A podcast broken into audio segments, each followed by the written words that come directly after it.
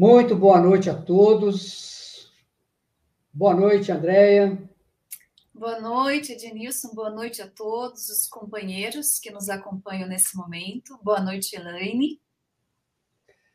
Estamos aqui mais uma vez em nome do 16º Conselho Espírita de Unificação, aqui na nossa querida cidade de Barra Mansa, sul do estado do Rio de Janeiro, e a nossa querida irmã Andréa Marshall está lá nos Estados Unidos, Miami, e a gente aproveita esse momento aqui para agradecê-la com a presença de vocês aqui, com a presença do meu amigo Rodolfo, Luiz Gustavo, Paulo César Gonçalves, a Socorro Abreu, nossa irmãzinha Valdice, a Mônica Cassimiro, a Eliane, a Vânia Benevenuto, a Ariela, o Paulo Chete, a nossa irmãzinha Andréia Araújo já está aí, ó.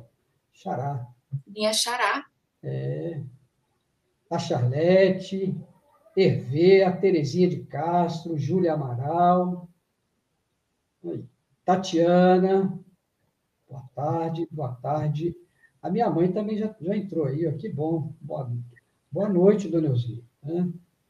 Coisa boa. Boa noite, Rojane. Boa noite a todos. Né? Sejam todos bem-vindos, a Maria do Carmo, meu querido amigo André Luiz Anoli, Sônia Aparecida. Então, nós vamos, Alberto Zimmermann, lá de Barra do Piraí, um abraço, meu amigo. Então, nós vamos, para aproveitar bem a nossa querida irmã, para já estar aqui conosco, nós vamos ler aqui uma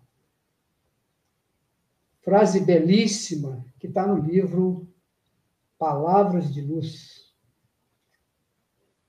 Mas a frase que nós vamos ler, esse pequeno texto, está no livro Pensamento e Vida, no seu capítulo 14. A prática do bem, diz o Espírito Emmanuel, simples e infatigável, pode modificar a rota do destino, de vez que o pensamento claro e correto, com ação edificante, interfere nas funções celulares, tanto quanto nos eventos humanos, atraindo em nosso favor, por nosso reflexo melhorado e mais nobre, amparo, luz e apoio, segundo a lei do auxílio. Então, vamos praticar o bem, conforme recomenda aqui o nosso querido benfeitor Emmanuel.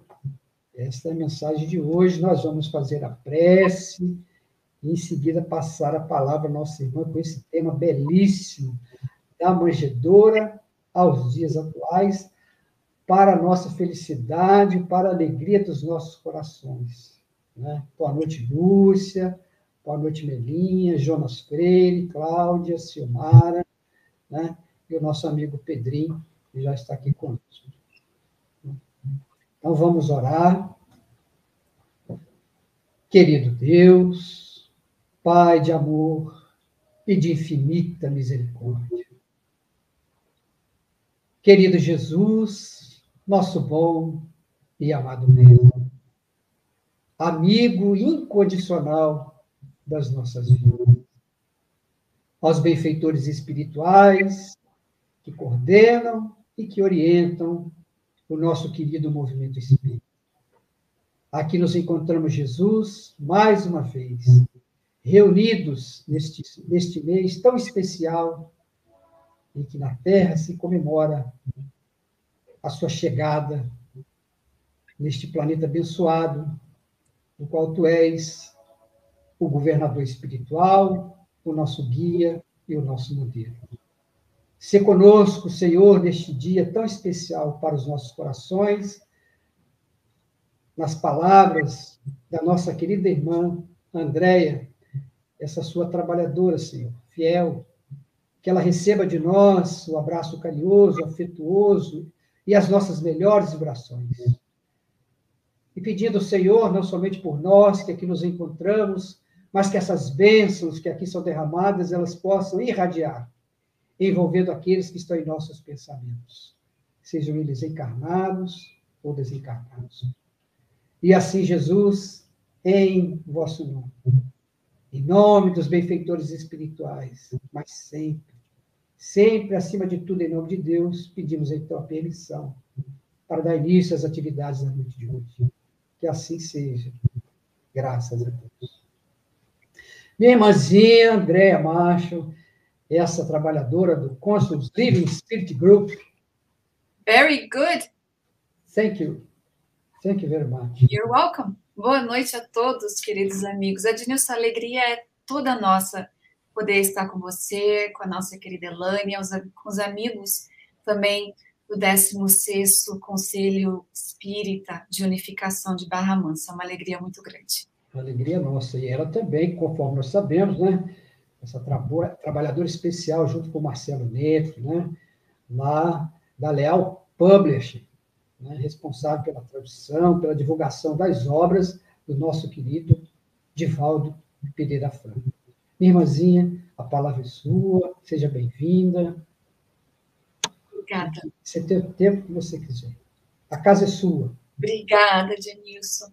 O sonho é poder ir para Barra Mansa e aí um dia, de fato, chegar lá e ele dizer, a casa é sua, e Marcelo e eu não vamos querer sair, porque é sempre com este estilo carinhoso que nós somos recebidos e ficamos muito gratos por esse acolhimento que nos é oferecido, especialmente quando pessoas que admiramos, como esse grupo, o seu trabalho de divulgação da doutrina espírita nos incentiva e encoraja com essas palavras tão carinhosas. Então, a nossa gratidão por esse acolhimento.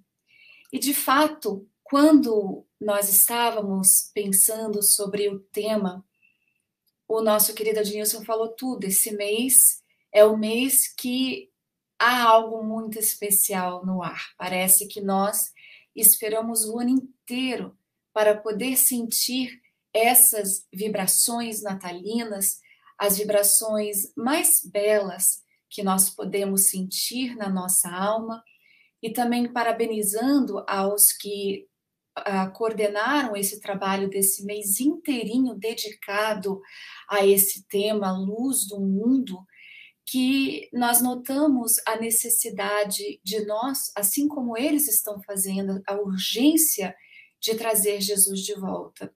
E a esperança é que, refletindo no tema da manjedoura aos dias atuais, nós possamos de fato um, esperar que nós possamos vivenciar esse sentimento que nos alimenta todos os outros meses do ano. A gente começa a pensar um pouquinho sobre o mês de dezembro sendo esse que é tão significante como que a nos alimentar, não é anunciando o final do ano, mas de fato como que se realmente nos alimentando para o ano que está prestes a começar, o ano de 2022.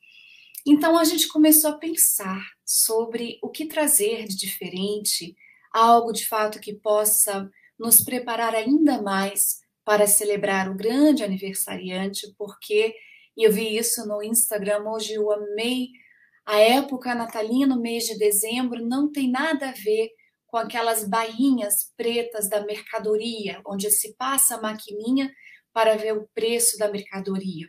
É muito mais profundo e quizás está na hora de realmente fazermos um exercício de começar a ficar um pouco mais reflexivos, começar a parar um pouco mais a correria da nossa própria mente entendendo perfeitamente que existem muito a ser feito, são muitos os deveres, as obrigações, mas aproveitar essas doces vibrações que pairam no ar e pensar em nossas vidas e pensar no nosso mestre amado.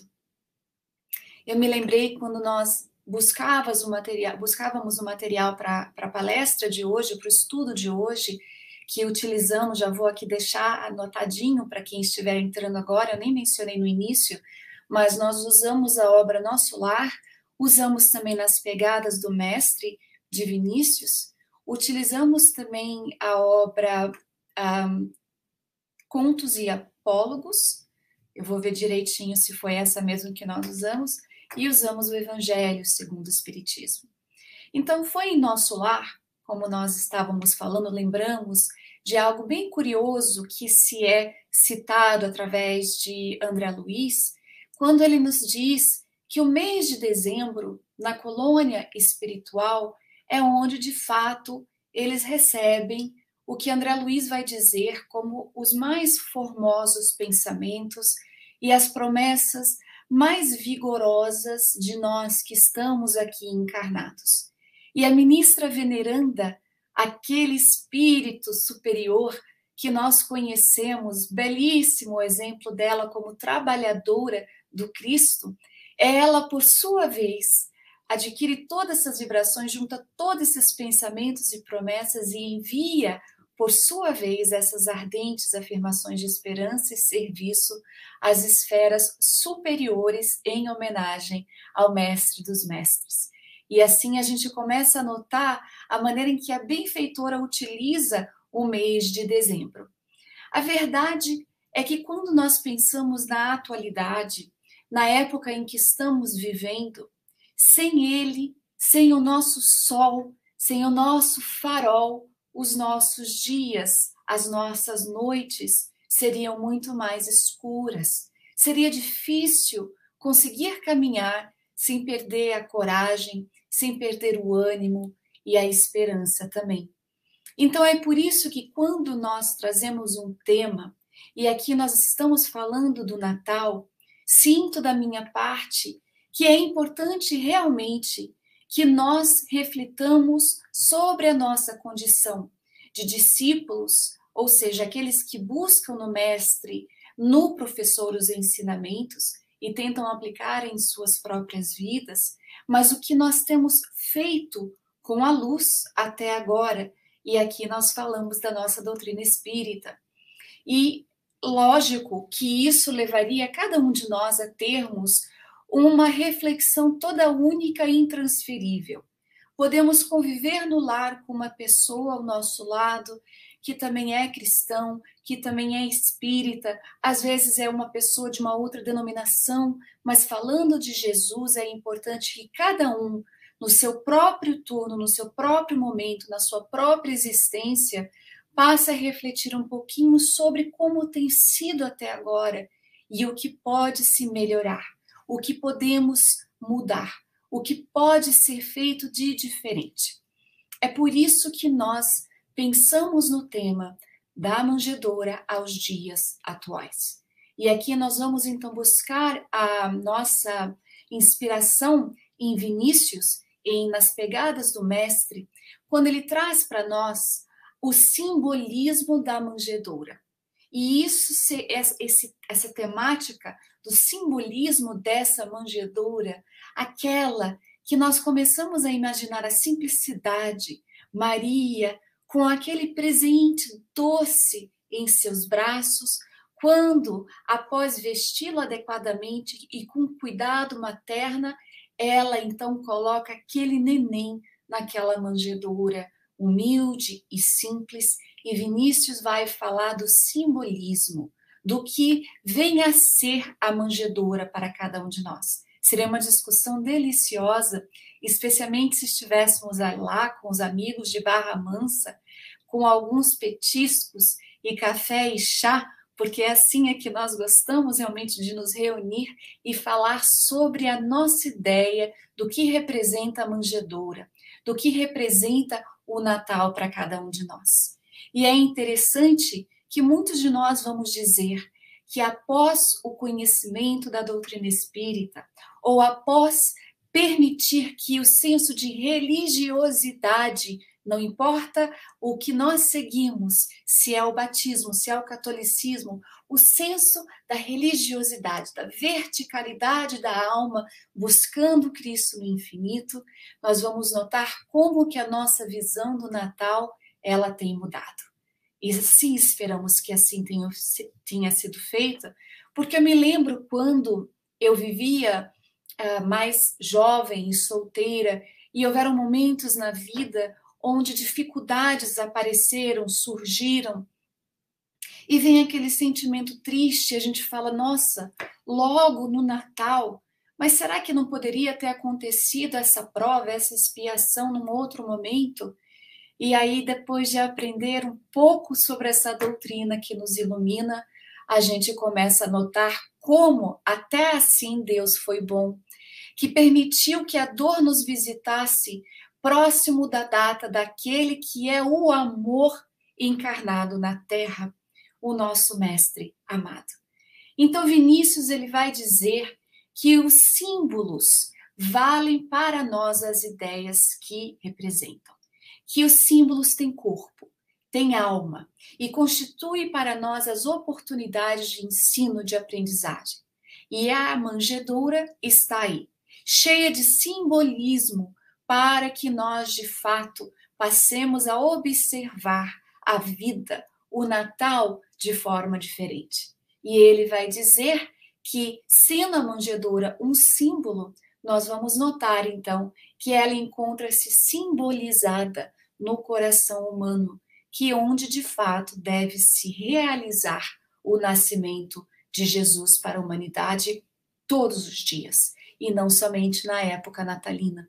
Então, é aquele lembrete constante de que nós devemos de fato buscar a, a, o entendimento do que cada situação da vida do Mestre pode trazer para nós de realizações, a oportunidade de aprendizagem da nossa vida, da nossa jornada. E muitas pessoas ainda não pararam para pensar nessa condição da manjedoura como sendo o coração do homem e da mulher na sua grande transformação, permitindo então que, uma vez entendido e vivido e sentido na alma, nós permitiríamos assim que Jesus tivesse a oportunidade de renascer várias vezes no nosso coração. E aí nós lembramos daquele, daquela historinha contida na obra Pontos e Contos, e não Contos e Apólogos, como falei no início, do capítulo 25, intitulado Simeão e o Menino. E eu peço desculpa para aqueles que já conhecem essa história, mas de minha parte, todas as vezes que eu a leio, e me permito entrar na cena, nos leva de fato a uma emoção toda especial que nos traz a explicação da manjedoura simbolizando o coração que deve estar pronto para receber Jesus constantemente e não somente assim, permitir que brote esses sentimentos, essas virtudes que somente do Mestre nós podemos aprender através do nosso progresso espiritual. Então, ele traz para nós a historinha de Jesus, criança, com Simeão, o velho Simeão. Então, nós vamos aprender com Humberto de Campos que se trata de um homem justo e que, nas palavras dele, era também temente a Deus. E é mencionado no Evangelho de Lucas. E ele então nos conta que no templo, após saudar Jesus criança, que estava acompanhado de seus pais, ele aproveitou a oportunidade de conservar Jesus pequenininho em seus braços acolhedores de velhinho e notou que à distância foram para conversar com outras pessoas os pais queridos José e Maria. Então, aproveitando aquela oportunidade única, aquele doce velhinho, com emoção na voz, dirigiu a palavra à criança e disse: Celeste menino, por quê? Por que você preferiu a palha humilde da manjedoura? Já que você vem representar os interesses do Senhor Supremo da vida, por que não vestiste a púrpura imperial? Por que não nascestes ao lado de Augusto, o divino, para você poder defender o povo cansado de Israel? Longe dos senhores romanos, como vai conseguir advogar a causa dos humildes e dos justos? Por que não chegastes como Moisés, valendo-se então do prestígio de um faraó? Quem, querida criança, irá te preparar para o ministério santo. Que será de ti sem um lugar no sinédrio? E Jesus, com aquele rostinho de criança, a doçura do seu olhar escutava, mas parecia que não entendia, porque enquanto o velhinho era tomado de uma emoção e as lágrimas quase que insistiam em cair, Jesus menino sorria para ele, tocava no rosto dele. E o ancião, tomado de uma nova angústia, continuou: Onde representarás os interesses do Senhor? Será que vais sentar ao lado dos poderosos? Que você vai escrever novos livros de sabedoria? Será que vás a ordenar uma execução de lei decretando medidas que obriguem a transformação imediata de Israel? E depois de um longo intervalo, ele notou que seu rosto estava banhado de lágrimas. E ele então olhou para Jesus e disse: Diz-me, divina criança, onde representarás os interesses do nosso Supremo Pai? O menino, aquela criança, com os olhinhos que brilhavam e sorriam com os seus lábios, ergueu então a mãozinha pequenina e bateu várias vezes naquele peito envelhecido que se inclinava já e estava perto do sepulcro. Naquele instante, Maria, com a sua doçura, se aproximou e recolheu o nosso querido Mestre Jesus pequenininho nos seus braços maternos e saiu. E então Humberto de Campos ele vai dizer que somente após a morte do seu corpo é que ele veio a saber que o menino celeste não deixara ele sem resposta. Que naquele gesto carinhoso e silencioso ele queria dizer que não vinha representar os interesses do céu nas organizações respeitáveis, mas passageiras da terra, que na verdade ele vinha para representá-lo no coração dos homens.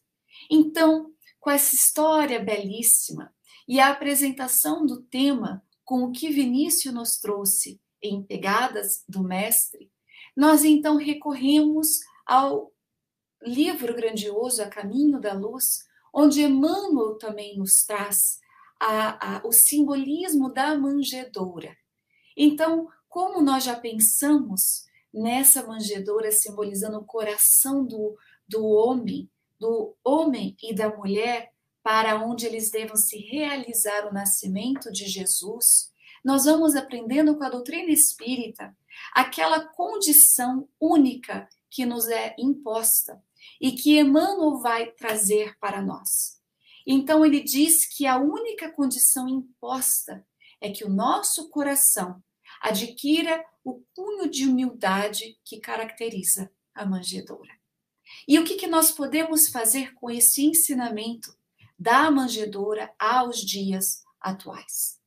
Nós vamos notar que Emmanuel narrando a questão do simbolismo da manjedoura, ele vai trazer para nós que era ali que a manjedoura assinalava também o ponto inicial da lição salvacionista do Jesus.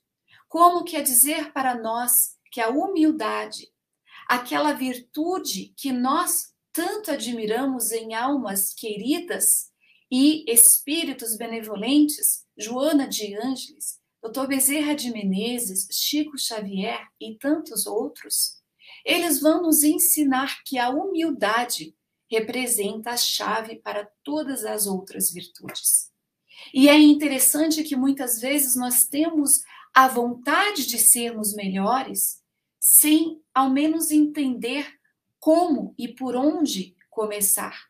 Por onde eu começo para que eu possa de fato abrir a porta, aquela única chave que vai permitir que se abra uma a porta onde de fato esteja todas as outras virtudes necessárias para que a gente possa evoluir.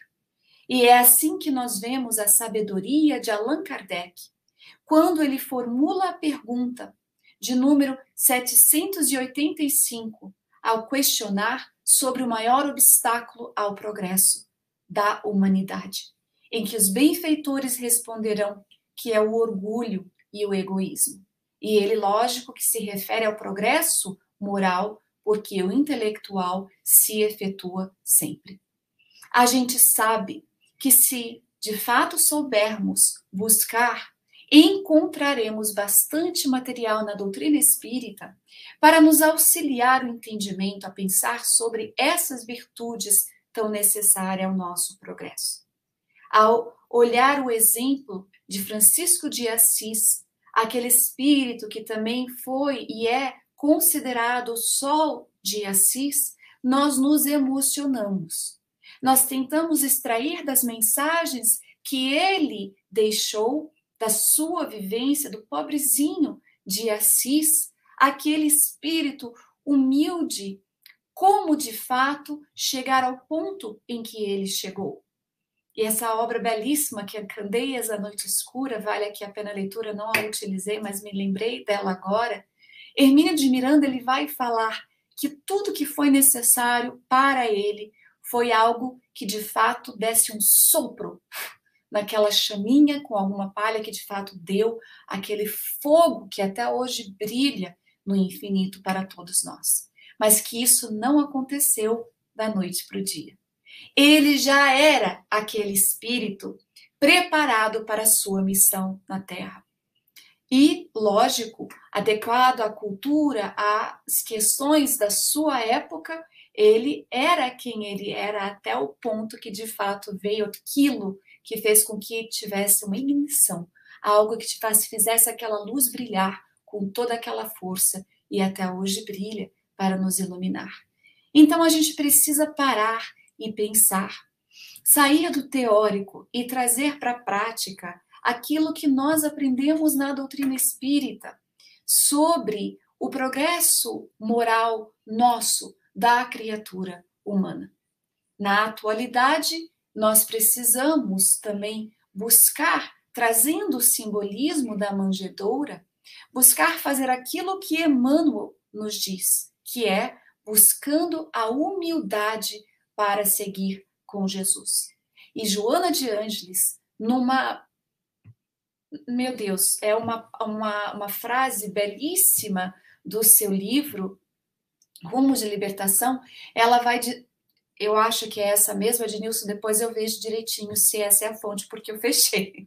Ela vai dizer para nós: elegendo a humildade para seguir contigo, não terás olhos para consagrações, nem apedrejamentos, porquanto ela te falará somente do trabalho a fazer, do caminho a percorrer, das dificuldades a transpor, das lutas íntimas a vencer, ensinando-te a desculpar e amar sem cansaço, porque a humildade em teu espírito é sinal positivo da presença de Jesus contigo.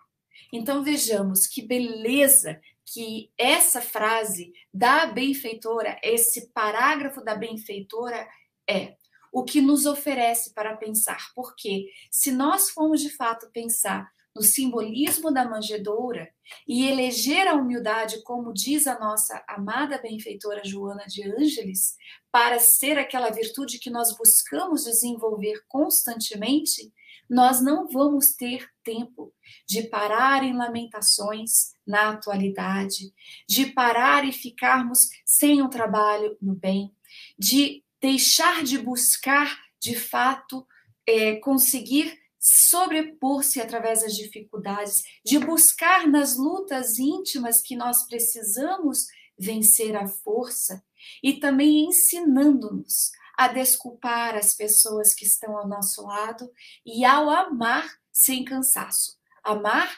até doer, como falava Madre Teresa de Calcutá. Porque ela vai dizer, nós trazendo a humildade no nosso espírito ou o esforço que fazemos para trazer é um sinal claro de que de fato nós temos Jesus conosco. E temos Jesus conosco a todos os dias da nossa vida, na atualidade. Então, Emmanuel ele vai dizer para nós que quando Jesus nasceu, naquela condição humilde, quando ele veio para nós, é porque começava para a humanidade a era definitiva da maioridade espiritual, uma vez que Jesus, com a sua exemplificação divina, ele entregaria para nós o código da fraternidade e amor a todos os corações.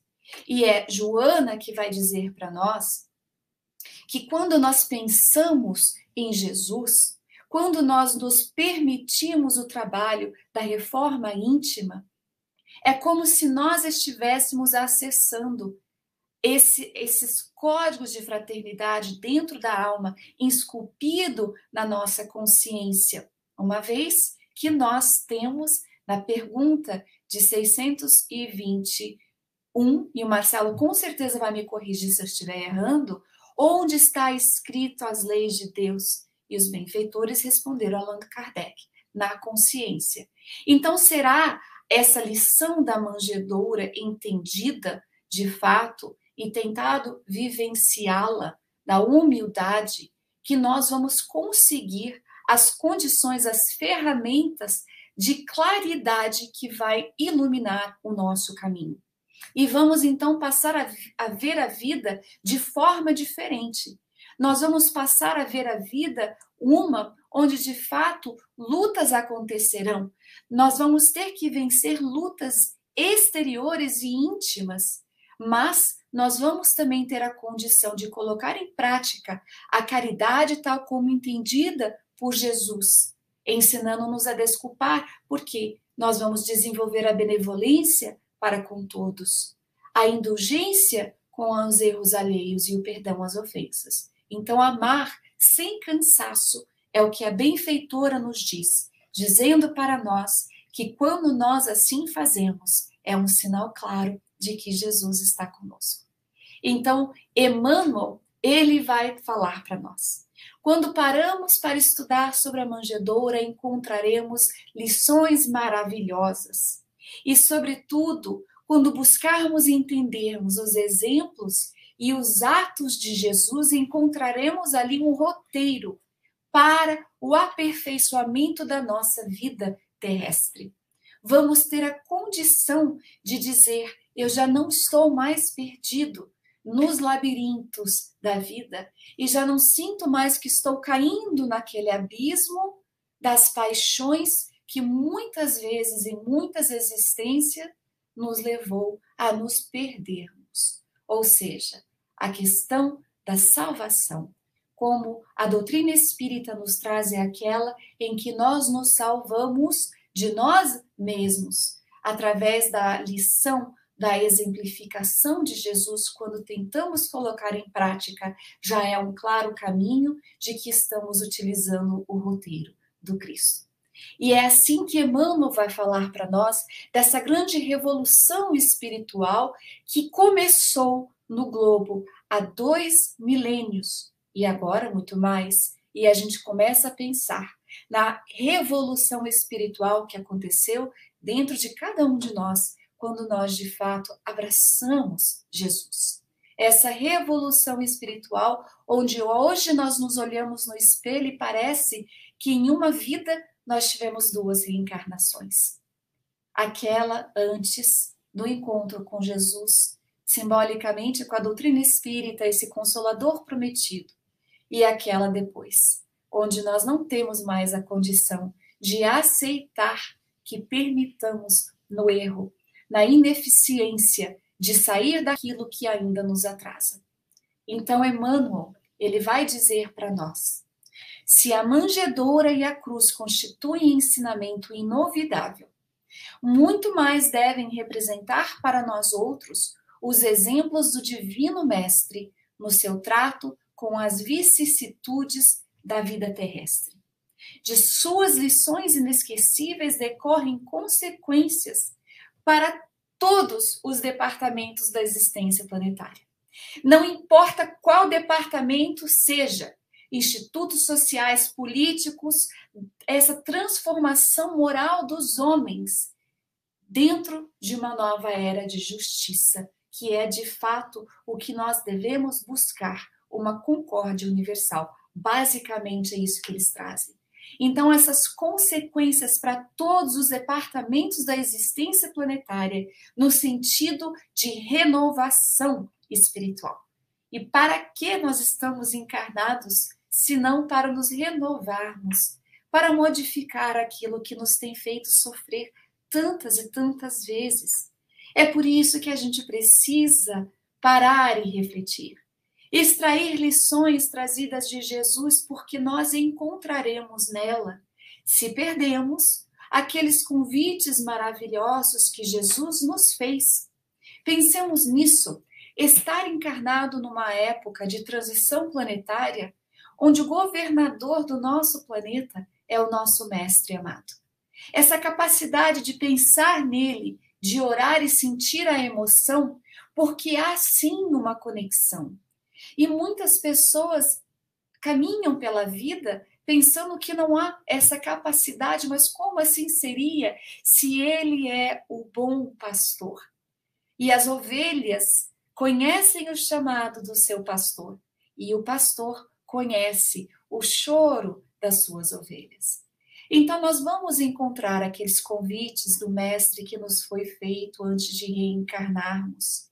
E é por isso que Joana fala, e eu gosto de repetir, do que ela trouxe na obra Jesus e a atualidade, de que a atualidade necessita urgentemente trazer Jesus de volta.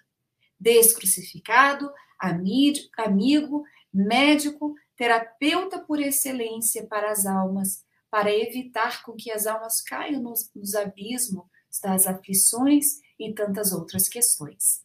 Agora, na época natalina, talvez seja urgente que nós permitamos o silêncio para de fato poder observar o nosso coração como aquela manjedoura.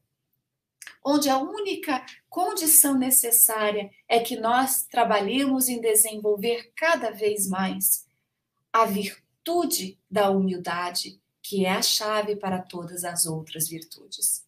Então, o Natal, a história do maior amor que jamais esteve na Terra o amor que vela por cada um de nós, que com certeza apreciaria que a nossa preocupação nesse Natal fosse de fato em acolher todos aqueles que nos buscam, os que sofrem, porque Joana de Ângeles vai dizer que recordar de Jesus no Natal significa impregnar-se do seu conteúdo feliz, com esforço, de modo a modificarmos as situações ásperas e difíceis e sofridas da atualidade. Começando aquele labor que nós conhecemos ser intransferível e utilizando a história desse amor maior da terra, redirecionar assim aos sofredores que esperam por serem encontrados e acolhidos. E é por isso que nós na hora lembramos do exemplo no Evangelho segundo o Espiritismo dos infortúnios ocultos. Nessa obra grandiosa, nós encontramos várias lições, todas agora de fácil entendimento dos ensinamentos de Jesus, das parábolas, com as instruções dos Espíritos que esperam que a mensagem do amor imortal possa de fato chegar aos nossos corações porque o interesse maior dos espíritos de bem é que nós de fato tenhamos êxito, que nós de fato possamos aproveitar a oportunidade dessa presente encarnação e progredir. E assim, então, nós vamos trazer um pouquinho do que a lição do Evangelho segundo o Espiritismo nos tem para oferecer. Assim, eles trouxeram as grandes calamidades a caridade se emociona e observam-se impulsos generosos, no sentido de reparar os desastres. Mas a par desses desastres gerais, há milhares de desastres particulares que passam despercebidos. As dos que jazem sobre um grabato sem se queixarem. Esses infortúnios discretos e ocultos são os que a verdadeira generosidade sabe descobrir sem esperar que peçam assistência. E aí eles nos trazem o exemplo de uma mulher que se chama, supostamente, é aquela referência do que há em O Céu e Inferno os espíritos felizes, Condessa Paula. É a referência que se faz. Então eles começam a dizer: quem é esta mulher de ar distinto, com traje tão simples, embora bem cuidado, e que traz na sua companhia uma mocinha modestamente vestida? Ela entra numa casa de sórdida aparência, onde sem dúvida é conhecida, porque, ao entrar, saúdam-na respeitosamente. Mas para onde ela vai? Sobe até a mansarda onde ela traz. Para uma mãe de família cercada de crianças, alimentos e remédio. Quando ela chega, refugia a alegria naqueles rostos emagrecidos. Ela está ali para acalmar não somente as dores físicas, aquilo que precisa para alimentar, mas ela traz também àquelas almas necessitadas, as palavras meigas e consoladoras que fazem com que eles sintam-se protegidos. Ela sabe que eles não são profissionais de mendicância e aceitam aquele benefício sem corar, pelo respeito que ela dá àqueles necessitados. O pai de família está no hospital. E enquanto ele fica lá, a mãe não consegue, com o trabalho, prover a necessidade da família. E graças a essa boa senhora, aquelas criancinhas não mais sentirão fome. Irão à escola agasalhadas, então não mais sentirão frio. E para as menorzinhas, o leite não secará no seio que as amamenta. Dali, ela vai ao hospital levar ao pai o reconforto e tranquilizá-lo de que a família está bem. E no canto da rua, uma carruagem a espera. E lá, um verdadeiro armazém de tudo o que se destina aos seus protegidos, que todos lhe recebem sucessivamente a visita. Me fez pensar um pouco no trabalho que eu tenho visto de alguns companheiros e corações online, que pedem às vezes auxílio para poder criar em cestas básicas, e eu sei que em Barra Mansa há esse grupo, a Mansão do Caminho, que criou um Natal permanente, pois que a fome, o frio, não conhecem datas especiais como a data natalina, que espera uma, uma oportunidade somente no ano para fazer o bem. Ela espera sempre algum coração que possa servir-se de antena espiritual, como essa senhora, que não importa a crença que professa e ninguém pergunta se um para o outro, porque são todos irmãos e filhos de Deus. Todos os homens são iguais. E quando ela termina de fazer o trabalho que a aguardava em nome do Senhor da vida, ela consegue dizer para si mesma: eu comecei o meu dia bem. Então, onde ela é? Qual o seu nome? Ninguém sabe. Para os infelizes, nos traz a instrução. Ela é o um nome que nada indica, mas é o anjo da consolação. À noite, um concerto de bênçãos se eleva para agradecer ao Pai Celestial em seu favor. São católicos, são judeus, são protestantes. Todos a bendiz. E aí a pergunta: por que tão singelo traje? Por que se veste tão humildemente? E a resposta: para não insultar a miséria com o seu luxo. Se nós todos tivéssemos o cuidado e a consideração de pensar nesses detalhes, pensemos na alegria que nós poderíamos levar àqueles que buscam esse tipo de consolo, mesmo quando nós não temos nada para dar. Um sorriso, um olhar, os esquecidos, os invisíveis da atualidade, como Joana de Ângeles sempre fala de Valdo para se lembrar e dizer. E aí ela traz uma outra lição, que é o ensino à nova geração o sentido da caridade. A filhinha também quer fazer caridade, mas a mãe lhe impõe uma condição. Ela não pode dar nada que não é dela e ter o crédito ao seu coração.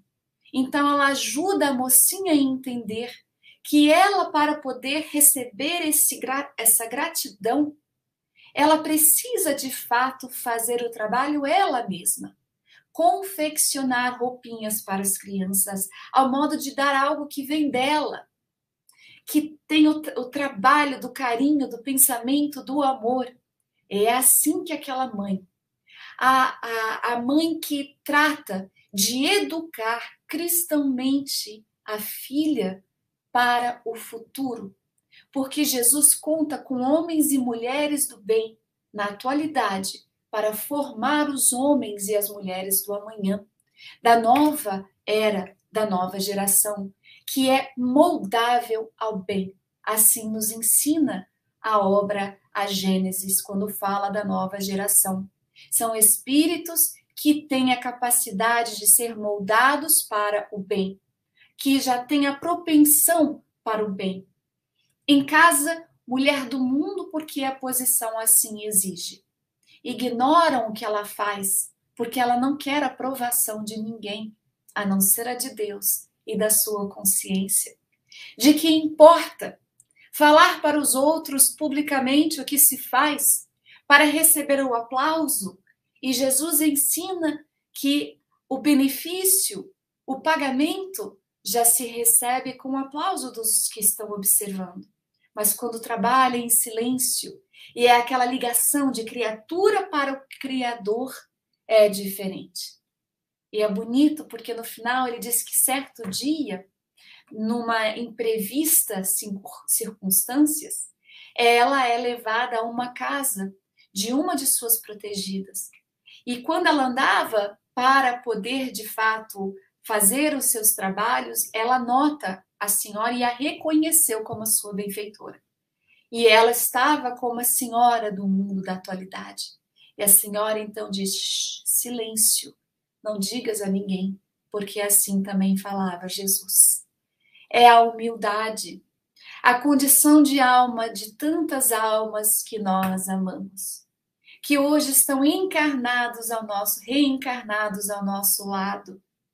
Eu aprecio muito o trabalho de pessoas que, como o Adnilson fez no início, junto com a sua esposa, notam que outros irmãos têm a capacidade de fazer algo de bom e os fazem sentir que é algo de fato especial e traz a coragem, o encorajamento, o alimento da alma para que outros, como meu esposo e eu, queiramos continuar.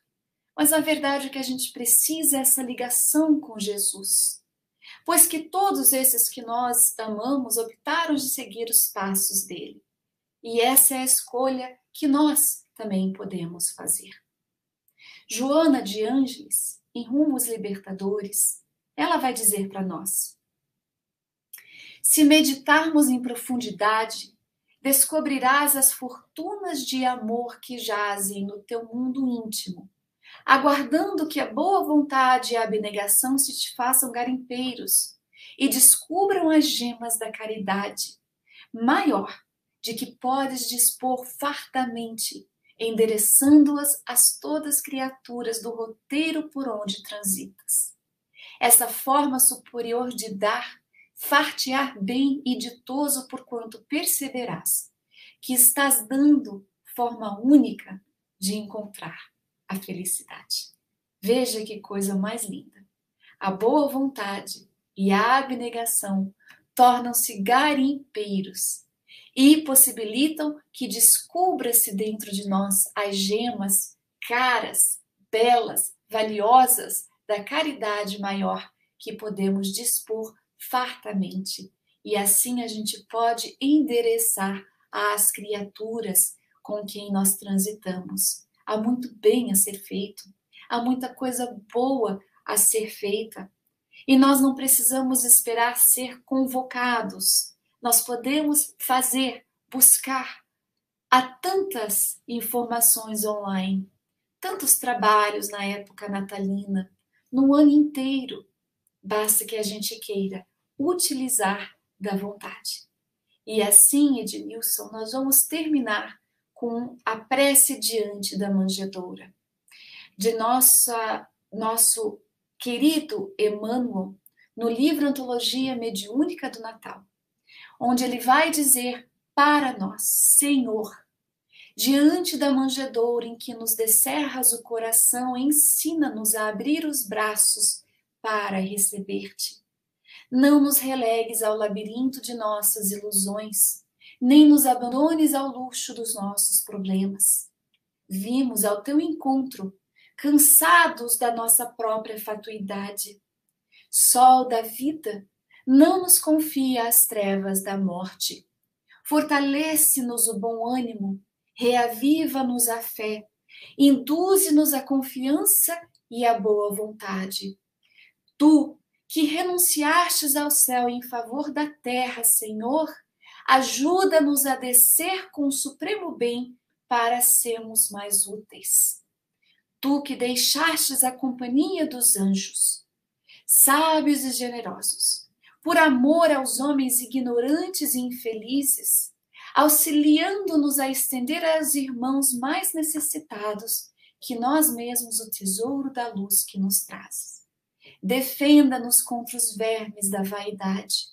Ampara-nos contra as serpas do orgulho. Conduza-nos ao caminho do trabalho da humildade. E reconhecidos à frente do teu berço de luminosa esperança, nós te rogamos, sobretudo, Senhor, os dons da simplicidade e da paz, para que sejamos contigo fiéis a Deus, hoje e sempre. Que assim seja. Manjedoura simboliza o nosso coração. Aqui na terra, renovado e aberto para o Cristo, buscando que nós possamos, no nosso roteiro, aplicar a humildade em primeiro lugar para que esta seja aquela chave que possa ser tirado e aberto todas as outras virtudes da nossa alma. Não esqueçamos nem um minuto a razão do Natal, que é o nosso Mestre Jesus, e busquemos vivenciá-lo todos os dias, através da boa conduta, que, de acordo com Joana, é de fato aquele sinal de que Jesus está conosco. Muito obrigada a todos pela atenção, pela oportunidade.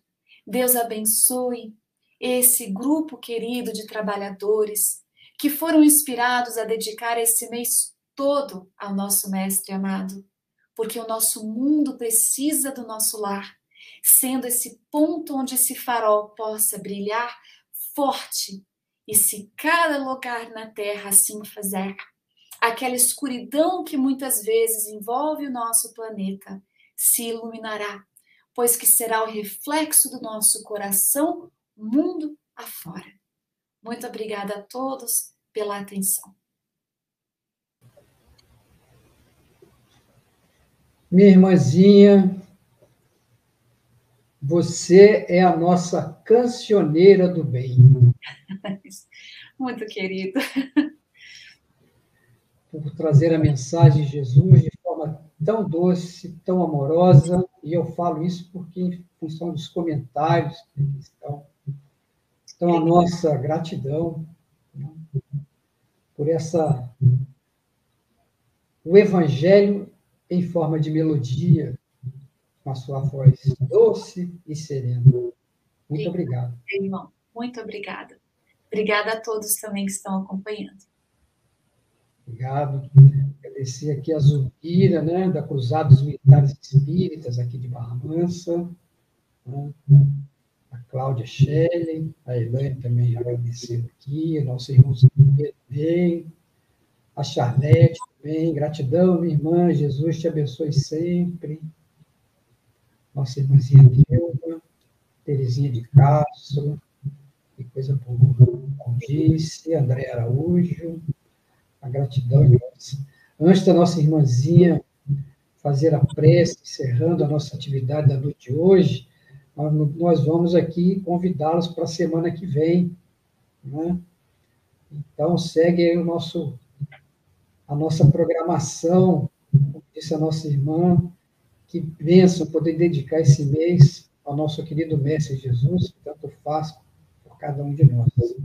Então, Jesus, a luz do mundo, e a semana que vem teremos Há também a honrosa presença do nosso querido irmão Jorge, Jorge Godinho, presidente da nossa querida Federação Espírita Brasileira, que presente. Casa do Espiritismo. Que presente, né, André? É, ele é um presente. A nossa FEB, brincamos uma vez com ele, ficou muito mais doce, porque ele é brigadeiro. É. é um homem maravilhoso, um trabalhador do bem, de Jesus mesmo. Merece o apoio de todos os trabalhadores do movimento espírita é, no Brasil e mundo, porque ele fez um trabalho fora do Brasil também muito, muito sério, muito lindo. Então nós aqui de fora também devemos muito a ele. Hum, então já fica aí, meus irmãos. Um convite melhor que esse aí na voz da Andréia, não preciso falar mais nada. então, semana que vem, nosso querido irmão Jesus Caminho da Fraternidade. E lembrando aí, nós agora podemos, né, podemos ouvir né, essa cancioneira do bem, André Marshall, no Spotify. Né? Nossa, meu Deus!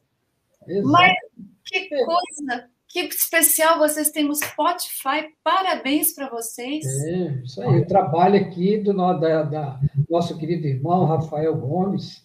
Parabéns para ele, porque que coisa boa, me deu até uma ideia para cá, viu? Que Isso, é maravilhoso. Né? Parabéns. Né? Então, as pessoas fazem a caminhada agora, né? ou coloca lá e ouve a palestra, não perde nada.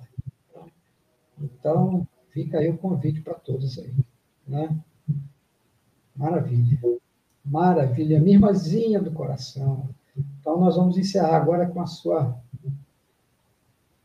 doce melodia, prece para os nossos corações, irradiando né, para os nossos irmãos e irmãs que estão aqui sintonizados conosco e aqueles que, durante a sua caminhada aí, também ouvirão essa linda palestra, você trazendo, mais uma vez, Jesus de volta para os nossos corações. Oremos. Amado Mestre Jesus, mentores queridos da nossa jornada, Quanta gratidão em nossos corações, Senhor. Pensando em Ti e no significado da Sua presença em nossas vidas, a vontade que nos dá, Mestre amado, é de fazer como aquela Maria de Magdala um dia fez, entrando correndo na casa daquele fariseu. Ela se ajoelhou aos seus pés, Senhor, com suas lágrimas, o seu cabelo e os perfumes te adornaram os pés. E essa vontade que temos, Senhor, de poder correr até ti e mostrar, através dos nossos atos e olhar, o amor dos nossos corações por ti, que és o nosso pastor. Na impossibilidade, Mestre, aceita a nossa prece a nossa o nosso esforço na conduta no bem, tentando colocar em prática os seus ensinamentos. Sabemos que tu conheces a cada um de nós, cada coração conectado, cada mundo interno de cada um de nós. Conhece o que ainda nos governa dentro dos sentimentos que muitas vezes tomam conta da nossa alma e coração mas sabemos também que o teu amor é irresistível e que basta pensarmos em ti e nos recolhermos em oração, que simbolicamente conseguimos correr aos teus braços, receber o teu calor, receber o perfume da sua presença, nos acalmando e aconselhando através das vozes dos missionários que obram em seu nome. Auxilie-nos, Senhor, para que possamos ser aquelas antenas espirituais, antenados em Ti, que possamos ter a sensibilidade de levar um pouco da Sua luz, paz e amor àqueles que encontrarmos ao longo do caminho.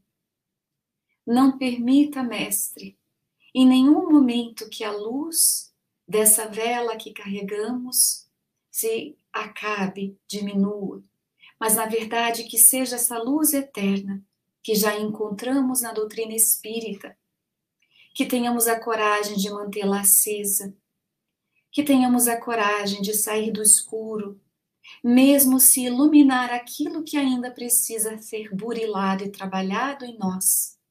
Auxilie-nos a buscar as ferramentas necessárias e trabalhar no homem, na mulher de bem. Abençoe essa organização desses obreiros do bem, do Conselho Espírita de Unificação de Barra Mansa e todos os outros corações que se encontram conectados nesse instante.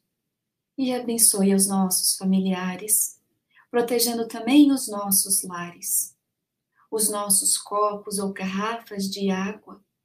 Fluidifique, Senhor, para que os elementos possam, de fato, nos auxiliar na nossa jornada. Fique conosco hoje e sempre. Que assim seja. Que assim seja. Então, mais uma vez, obrigado pela presença de todos. Obrigado, minha irmãzinha do coração. Obrigado, Maria José, a Tatiane, a Joana, do Socorro Espírita, Caminho da Paz. Boa noite, Vadinho, nosso querido irmão. Um abraço a todos e até semana que vem, se Deus quiser. Feliz Natal a todos, um beijo muito grande de todos nós. Merry Christmas. Merry Christmas.